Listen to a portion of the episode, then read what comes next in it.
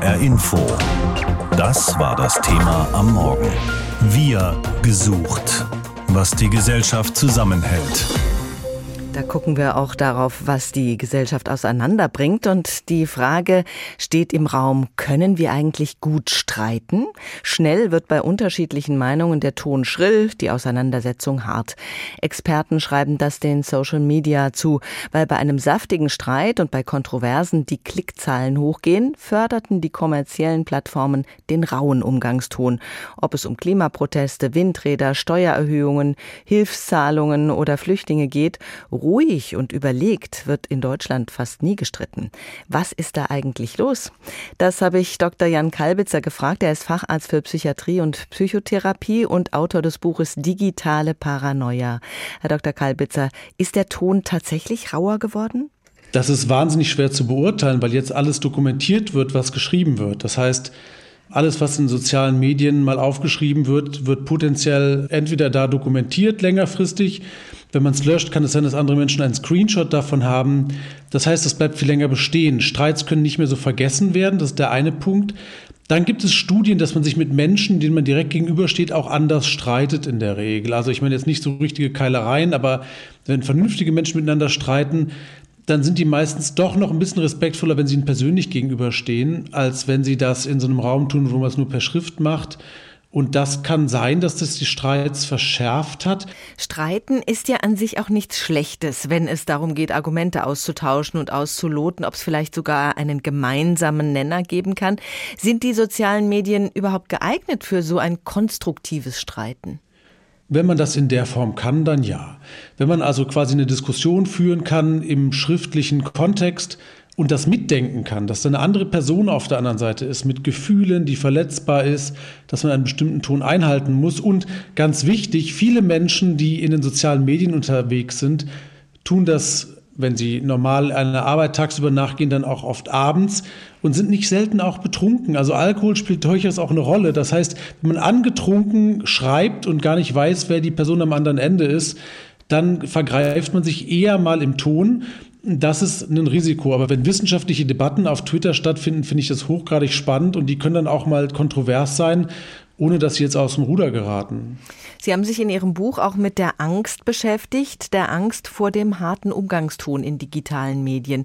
Wozu führt diese Angst? Zum einen führt sie dazu, dass vernünftige, leisere Stimmen sich zurückziehen und auch Menschen nicht gehört werden. Also das eine ist ja der harte Umgangston, das ist wichtig, und das andere ist auch ein Gefühl, dass es Konsequenzen für das Leben außerhalb haben kann. Also dass da Menschen sein können, die einen aufgrund von Dingen, die man schreibt, auch im privaten Raum angreifen verfolgen können. Das gibt es ja auch immer wieder. Und das führt dann zu so einer Schweigespirale, dass Teile der politischen Meinungen ausgeblendet werden. Das andere ist, wenn wir uns in einem Umfeld befinden, was wir als bedrohlich erleben, als gefährlich erleben, und das wird nicht nur durch die sozialen Medien, sondern auch durch die klassischen Medien im Internet, wo der Nachrichtenzyklus immer schneller wird, aufgeheizt, wenn wir die Umwelt als bedrohlicher erleben, dann fangen wir schneller an zu polarisieren. Also wir schlagen uns schnell auf eine extreme Seite und wir unterscheiden schneller in Freund und Feind und denken eher schwarz-weiß. Und das wird durch so ein sehr aufgeheiztes Umfeld in sozialen Medien manchmal verstärkt so dass die Menschen schneller in einzelne Seiten fallen, auf die linke oder rechte oder zu einer bestimmten Position verfallen und die Grautöne so ein bisschen weggenommen werden aus der ganzen Diskussion. Und das führt dann dazu, dass man auch unversöhnlicher wird. Und das kippt dann auch schnell in persönliche Beleidigungen oder gar Bedrohungen. Ja, und auch dahinter steckt wieder eine Angst. Also die Angst in der eigenen Besorgnis vor Veränderungen nicht gesehen zu werden, weil jemand anders das nicht akzeptiert oder annimmt oder ausreichend wertschätzt. Und dann kommt oft dieses Angreifen, dieses Beleidigen. Also man sieht das von beiden Seiten. Diejenigen, die Angst haben, sich impfen zu lassen. Ich habe einige junge Frauen erlebt, die einfach Angst hatten, dass das was mit ihnen machen könnte, was ihre Fruchtbarkeit angeht und die Schwangerschaft. Und da kann man sagen, das ist wissenschaftlich widerlegt, aber es waren trotzdem Ängste, die das dann öffentlich geäußert haben, wurden von anderen angegriffen, die Angst hatten, was passiert, wenn nicht alle geimpft sind. Und das ging dann eben in beide Richtungen, dass sich beide Seiten gegenseitig angegriffen haben. Und auf beiden Seiten war eigentlich eine Angst dahinter. Eine Angst, dass einem selbst oder anderen, die man liebt, was passiert. Und das heizt dann die Situation auch wieder so auf, indem da Aggressionen entstehen, hinter denen eigentlich der Wunsch steht, sich zu verteidigen. Hm. Was wäre denn eine Strategie für jeden Einzelnen, den harten Ton im Streit zu verändern? Also mein Allheilmittel. Mein Gegengift äh, zu Wut und Angst ist eigentlich immer Neugierde. Ich verschreibe grundsätzlich gern Neugierde und dazu gehört aber auch Zeit. Also, dass man sich neugierig einem Thema oder einer Person widmet und das zu verstehen versucht. Und wenn das wieder gelingt, dann hilft diese Energie der Neugierde aus der Angst heraus und sie hilft auch dabei, mehr Verständnis für die Position anderer Menschen zu haben und damit nicht mehr so in diesem Schwarz-Weiß-Denken zu sein. Und das andere, was wir uns bewusst machen müssen, klare Meinungen sind fast immer ein Zeichen von Schwäche. Wenn uns das bewusst wird, dass die klare, laut herausgeschriene Meinung keine Stärke ist und auch die Pointe und das Lächerlichmachen der anderen mit anderen Meinungen sind auch kein Zeichen von Stärke, sondern eine Schwäche. Und wenn wir uns das in der Gesellschaft wieder bewusster machen und uns dementsprechend ausrichten, dann mache ich mir Hoffnung, dass wir vielleicht zu einer bisschen besseren Debattenkultur wiederkommen. Wenn wir mit anderen Menschen zu tun haben, dann entscheidet sich innerhalb von Sekunden, ob wir das Gegenüber sympathisch oder vertrauenswürdig finden. Da spielt sich ganz viel unbewusst ab. Wir sortieren Menschen in Schubladen und natürlich haben wir Vorurteile. Wie sehr bestimmen solche Stereotype unser soziales Miteinander? Warum definieren wir uns überhaupt über die Zugehörigkeit zu einer bestimmten Gruppe und grenzen uns gegenüber anderen ab? Wie hilfreich oder blockierend sind Vorurteile? Vorurteile. Ein Beitrag in Alles Wissen sucht nach Antworten und Thorsten Schweinhardt fasst uns schon mal zusammen, was uns da erwartet. Suhaila trägt ein Kopftuch. Nur dieser eine Satz und schon ist da bei manchen dieses Bild im Kopf, ein ganz bestimmtes Frauenbild. Ich glaube, die Leute, die denken, dass das Tuch eine Art von Unterdrückung ist und dass ich mich nicht integrieren möchte oder nicht integrieren kann. Da sind sie wieder. Vorurteile. Jeder von uns hat sie, ob bewusst oder unbewusst. Ja, mit Sicherheit habe ich welche. Ich glaube, da ist keiner frei von. Ja, natürlich. Denke schon. Durch Vorurteile stecken wir Menschen in Schubladen. Aber warum machen wir das eigentlich? Weil wir ohne Schubladendenken unseren Alltag gar nicht bewältigen könnten, sagt Sozialpsychologin Stefanie Hechler. Je mehr Komplexität wir in unserem Umfeld haben, desto wichtiger sind diese schnellen Denkmuster sozusagen. Stefanie Hechler forscht am Deutschen Institut für Integrations- und Migrationsforschung zu Vorurteilen. Denn Vorurteile sind gesellschaftlicher Sprengstoff. Da gibt es ganz viele Studien, die zum Beispiel zeigen, dass Personen mit türkischen Namen mehr Schwierigkeiten haben, an eine Wohnung zu kommen als Leute mit deutschen Namen. Hier noch ein anderer Satz fürs Kopfkino. Frau Brandt kommt zum Bewerbungsgespräch. Welches Bild entsteht dadurch? Doch sicher ein ganz anderes als vorhin bei Suhaila, die Kopftuch trägt. Der Witz dabei, Suhaila und Frau Brandt sind ein und dieselbe Person. Mein ursprünglicher Familienname war Azizi. Ich hatte einen Monat, bevor ich geheiratet habe, zehn Bewerbungen rausgeschickt und hatte kein Vorstellungsgespräch. Und einen Monat später habe ich standesamtlich geheiratet, habe den Namen Brandt angenommen und hatte zehn Bewerbungen rausgeschickt und ich hatte zehn Vorstellungsgespräche. Ihr Kopftuch trägt Suhaila Brandt aus freien Stücken mit einem guten Gefühl. Mehr als 80 Prozent der Bevölkerung nennen Wohnen, Schule und Arbeit als Lebensbereiche, in denen rassistische Ausschlussmechanismen wirken. Knapp 70 Prozent der Deutschen sind aber auch bereit, Rassismus entgegenzutreten. Dazu gehört auch, sich die eigenen Vorurteile bewusst zu machen und nicht zu schweigen, wenn andere sie äußern. Und da fragen wir uns heute, können wir Streit? Im HR gibt es eine Sendung, die so angelegt ist, dass man überzeugt werden soll. Die läuft einmal im Monat hier im Hessischen Rundfunk bei HR Info und heißt Echt jetzt Überzeug mich in 18 Minuten. Diese Sendung ist so angelegt, dass zwei Menschen mit ganz unterschiedlicher Meinung miteinander streiten, diskutieren und versuchen, sich gegenseitig zu überzeugen mit guten Argumenten. Seit fast zwei Jahren gibt es diese Sendung, die auch als Podcast in der ARD Audiothek abrufbar ist.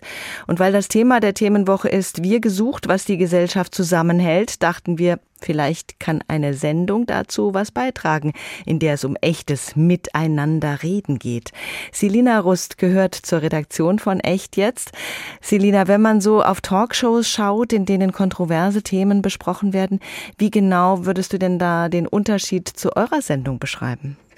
Das liegt vor allem in der Rolle des Hosts, also uns Journalistinnen und Journalisten, die an der Sendung teilnehmen, weil wir eben nicht wie in anderen Formaten als klassische Moderatorinnen oder Moderatoren auftreten, die ganz neutral Meinungen abfragen, sondern wir nehmen aktiv an der Diskussion teil. Wir nehmen also eine Position ein, vertreten diese Haltung auch in der Sendung und suchen uns ein Gegenüber, mit dem wir darüber streiten können. Nur wir zwei 18 Minuten lang und das dann auch ungeschnitten. Wow. Und was genau reizt dich an echt jetzt? Mich reizt vor allen Dingen der Streit.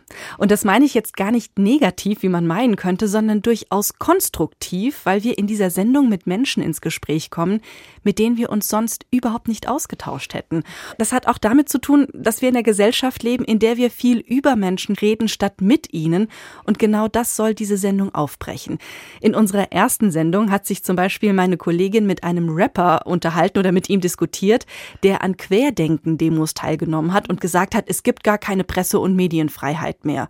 Und darüber haben die beiden dann gestritten, ob Medien heutzutage noch frei berichten oder nicht.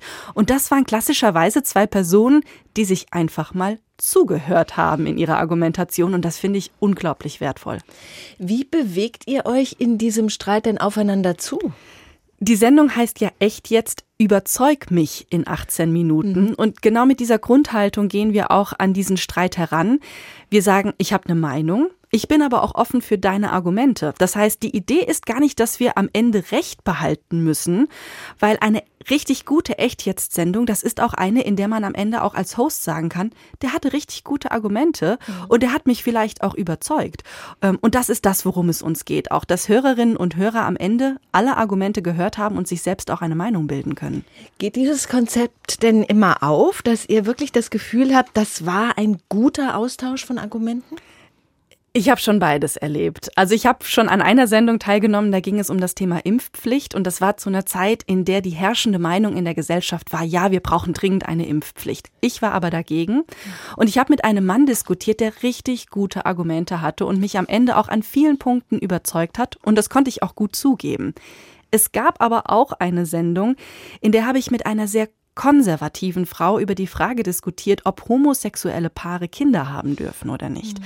Und da habe ich gemerkt, wir kommen einfach auf überhaupt keinen gemeinsamen Nenner. Wir reden von so komplett unterschiedlichen Weltanschauungen und das hat sich dann so angehört. Sie sind nicht in der Lage, zu zweit ein Kind zu bekommen, sondern sie brauchen immer einen Dritten dazu. Das ist auch keine Diskriminierung, sondern es ist Biologie. Zwei Frauen können kein Kind bekommen und zwei Männer auch nicht. Ich glaube, da haben wir offensichtlich ein elementares Grundproblem in unserer Weltanschauung. Ich bin da einfach anderer Meinung, weil ich der Auffassung bin, dass es neben der Biologie eben auch andere Formen gibt, wie zum Beispiel rechtliche Elternschaft, wo Menschen Sorgerechte übernehmen oder sich um das Kind kümmern, die nicht automatisch auch blutsverwandt sind mit den Kindern. Am Ende waren wir uns also einig darin, uns sehr grundsätzlich uneinig zu sein. Und das war dann auch okay. Ja, das muss man dann auch stehen lassen können. Wo liegen denn die Herausforderungen in dieser Sendung? Eine Herausforderung liegt sicherlich in der guten Vorbereitung. Wir setzen uns nämlich im Vorfeld sehr intensiv mit den Argumenten auseinander. Und zwar nicht nur mit den eigenen, sondern auch mit der der Gegenseite, weil wir einfach wissen wollen, wie stichhaltig sind deren Argumente. Lassen die sich vielleicht durch Fakten ins Wanken bringen oder können wir die ein oder andere provokante Frage stellen, mit der wir unser Gegenüber auch so ein bisschen aus der Reserve locken können. Aber genauso müssen wir unsere Argumente auf den Prüfstand stellen und überlegen, wo bieten die Angriffsflächen und worauf müsste ich im Ernstfall kontern können? Mhm. Ihr macht ja auch immer einen Faktencheck und die Hörer der Sendung und des Podcasts können sich zu Wort melden. Wie läuft das? Genau, am Ende setzt sich erstmal die Redaktion mit den Kolleginnen und Kollegen des HR Faktencheck Teams zusammen und wir überlegen dann gemeinsam, welche Fakten wollen wir nochmal überprüfen auf ihre Stichhaltigkeit. Also werden zum Beispiel Studien zitiert oder Zahlen oder Fakten. Dann wollen wir einfach gucken, sind die richtig? Sind die aus dem Zusammenhang gerissen? Wir stellen sie entweder richtig oder wir sagen, ja, das hat genauso gestimmt, wie es gesagt wurde.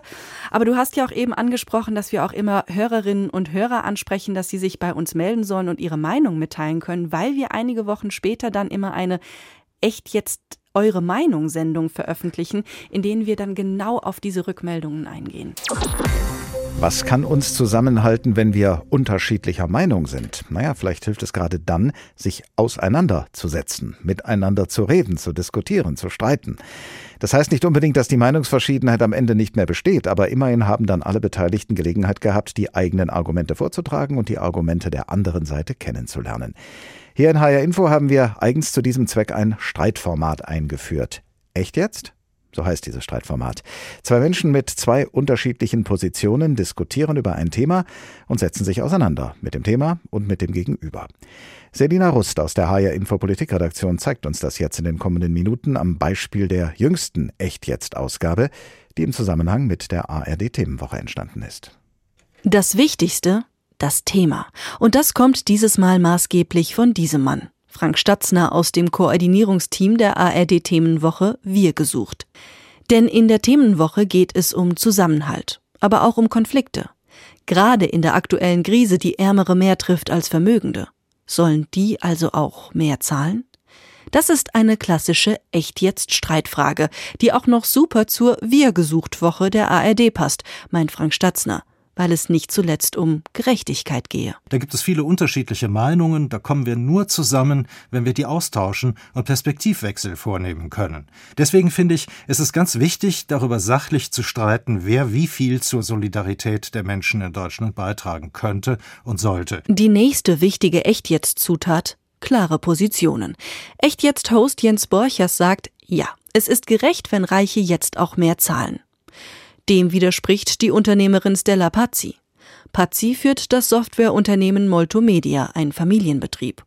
Und Stella Pazzi ist auch Vorstandsmitglied im Verband Die jungen Unternehmer. Stella Pazzi findet sich selbst nicht reich. Aber wenn jetzt eine Vermögenssteuer oder eine höhere Erbschaftssteuer zu Lasten Vermögender gefordert wird, dann akzeptiert sie das nicht. Es geht ja momentan um den allgemeinen Zusammenhalt. Und ich kann auch mit Stolz sagen, dass ich jetzt schon einen sehr großen Anteil daran trage. Viel, also wesentlich mehr als manche andere. Patsy argumentiert, schon heute seien Familienunternehmen wie ihres besonders belastet durch hohe Steuern, Sozialabgaben, jetzt noch Energiekosten. Und sie warnt, die Vorstellung vom reichen Unternehmer sei falsch. Ähm, ich kann Ihnen sagen, mein Reichtum steckt in meinem Unternehmen. Okay. Das heißt, ähm, mein Unternehmen lebt davon, dass ähm, das, was wir erwirtschaften, im Unternehmen reinvestiert wird. Und so wie mir geht es halt den meisten Familienunternehmern auch. Gut, sagt Jens Borchers. Aber was ist mit wirklich Reichen? Nehmen wir mal jemand wie den Eigentümer von Lidl und Kaufland. Geschätztes Vermögen so um die 47 Milliarden Euro. Ist das jemand, der eventuell überlegen sollte, hm, mein Vermögen könnte man stärker belasten, als das bisher getan wird? Schließlich würden auch Experten kritisieren, das deutsche Steuersystem sei ungerecht, weil Arbeit höher besteuert werde als Kapital und Profiteure seien die Vermögenden. Warum also, fragt Jens Borchers, sollen die jetzt in der Krise nicht mehr zahlen? Stella Pazzi ist das zu einfach. Das würde ja heißen, dass sie das vorher auch noch gar nicht getan haben. Ja, aber die zahlen hm, genauso Steuern, wie ich auch Steuern zahle. Genau, aber die zahlen einfach noch mehr, als sie zahlen. Ja, aber die verdienen ja auch mehr. 18 Minuten dauert die Debatte, die, ganz wichtig, nicht mehr bearbeitet wird. Dazu kommt allerdings noch der Faktencheck. Dazu setzen sich Redaktion und das Faktencheck-Team des HR nach der Aufzeichnung noch einmal zusammen, um zu diskutieren. Ich könnte noch mal das teilen, was ich mir mitgeschrieben habe, was ah. mir so an zu prüfenden Fakten interessant schien. Wichtig, welche Argumente sind so zentral, dass sie im Faktencheck überprüft werden. Dann ist das Echt jetzt fertig. Naja, fast fertig. Denn zu jedem Echt jetzt gehört auch das Ihre Meinung, die Meinung der Hörerinnen und Hörer. Also Finden Sie, dass Reiche in der Krise mehr zahlen sollten? Dann schreiben Sie uns auf hrinforadio.de. HR Info. Das Thema. Wer es hört, hat mehr zu sagen.